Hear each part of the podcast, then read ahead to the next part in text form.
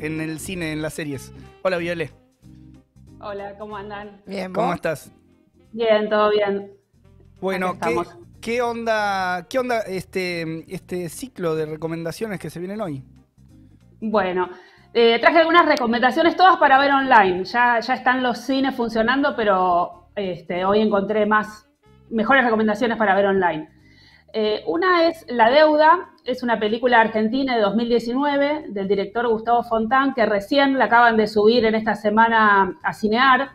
Eh, la película trata la historia de Mónica, que es la protagonista, interpretada por Belén Blanco, que trabaja en una oficina y bueno, no realizó los pagos a un cliente, entonces hay un faltante de 15 mil pesos que no solo la comprometen a ella, sino también a un compañero, que es el que descubre la falta.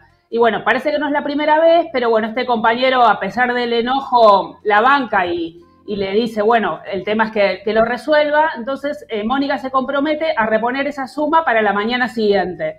Entonces, la película, digamos, sigue el recorrido durante toda la noche eh, para conseguir esa plata. En un, Y- en y un ahí día vemos- lo tiene que resolver, digamos. Claro, de un día para el otro. Entonces, durante toda esa noche, junto con Sergio, que es Marcelo Subioto, el actor Marcelo Subioto, que es un, un exnovio, alguien con el que tuvo una historia, la acompaña en un auto viejo, digamos, manejando por toda la, por la ciudad de Buenos Aires y sobre todo por el conurbano, en todo un derrotero nocturno, tratando de buscar la plata y yendo a ver amigos, a familiares y a toda gente que también está en problemas económicos y que no le puede resolver, ¿no? El tema este de la deuda. Un poco mostrando que la deuda es algo que, que está por atrás de la vida de todos y de las vidas cotidianas y conseguir la plata para vivir el día a día es uno de los problemas. Entonces, bueno, así se van mostrando las imágenes de, de un Buenos Aires que muestra, digamos, un montón de, de soledades, de tristezas personales y, y, digamos, de, de compartiendo, digamos, esa, esas circunstancias. Ella Y me también lo encanta a que mí como actriz. La amo. Sí, está, está muy, muy bien. Bueno, en esta película y, y en otras, pero bueno, en esta que es la protagonista. Y bueno, se van descubriendo también en el medio de esta situación difícil distintos lazos de fraternidad. Y lo que se destaca mucho en la película es el trabajo de fotografía, es muy bueno. Y bueno, una escena final que da cuenta de, de la palpable realidad de toda esta historia de ficción. Así que, Excelente, bueno, estuvo- la voy a agendar. Está, está buena, está buena. Es- Está buena, cuando se estrenó estuvo poco en el cine, como pasa con la mayoría de las películas argentinas, cuando se estrenó en 2019, pero ahora ya que está en Cinear está bueno para, para difundirla. Genial. Ahí va. Eh, bien, de, y mm, Otra película... de cinear a Ah, Netflix, nos vamos.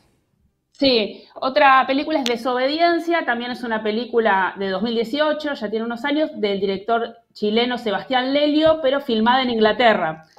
La película trata sobre la opresión cultural y sexual en el marco de una comunidad judía ortodoxa en Hendon, que es un pequeño pueblo Sí. al norte de Inglaterra. La vi. La protagonista, ah, eh, la Buenísima. protagonista Ronnie, sí, muy buena. Eh, la protagonista Ronnie, que está interpretada también por Raquel Weisz, otra actriz, muy buena también, eh, que es la hija de un importante rabino, y ella abandonó el pueblo hace unos años para vivir una vida más libre y sin opresión religiosa en Nueva York. Y tras la muerte de su padre vuelve para las ceremonias de despedida y a partir del reencuentro con familiares y amigos se van descubriendo, digamos, distintas capas. Y la trama central surge del reencuentro con Esti, que es una amiga que se quedó en el pueblo, que está con la vestimenta religiosa, con peluca, que soporta, digamos, todas esas costumbres opresivas. Y a medida que avanza eh, la interacción entre Ron y Esti, podemos ver eh, su vínculo, que en realidad había una historia de amor entre ellas, una atracción sexual que tuvo que ser eh, forzada a, a romperse, ¿no? Por toda la, la opresión de ese pasado y en ese pueblo.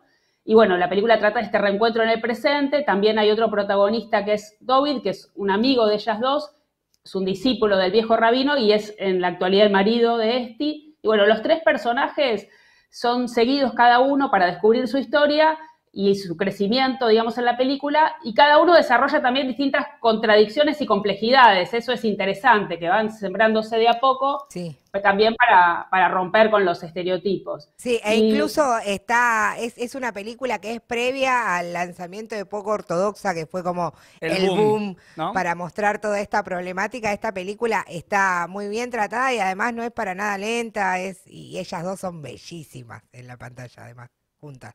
Sí, sí, tal cual. Es como, como vos decís, también tiene algunas escenas con muy buena música, una canción de The Cure, este, en un momento. Y bueno, muestra también eso, un mundo exterior convertido en una cárcel, ¿no? en el pueblo, y espacios cerrados, que es donde pueden estar eh, ellas dos, que son donde pueden encontrar la libertad, digamos, necesaria para, para estar juntas. Así que bueno, la, película expone el ángulo de la opresión religiosa, en este caso en la comunidad judío ortodoxa, este, pero que es similar también a otras opresiones de otras religiones, como la Iglesia Católica y, tantas otras. Claro, no, no, no excluyente ahí de solamente de la, de la comunidad judía, digamos. No, desde ya.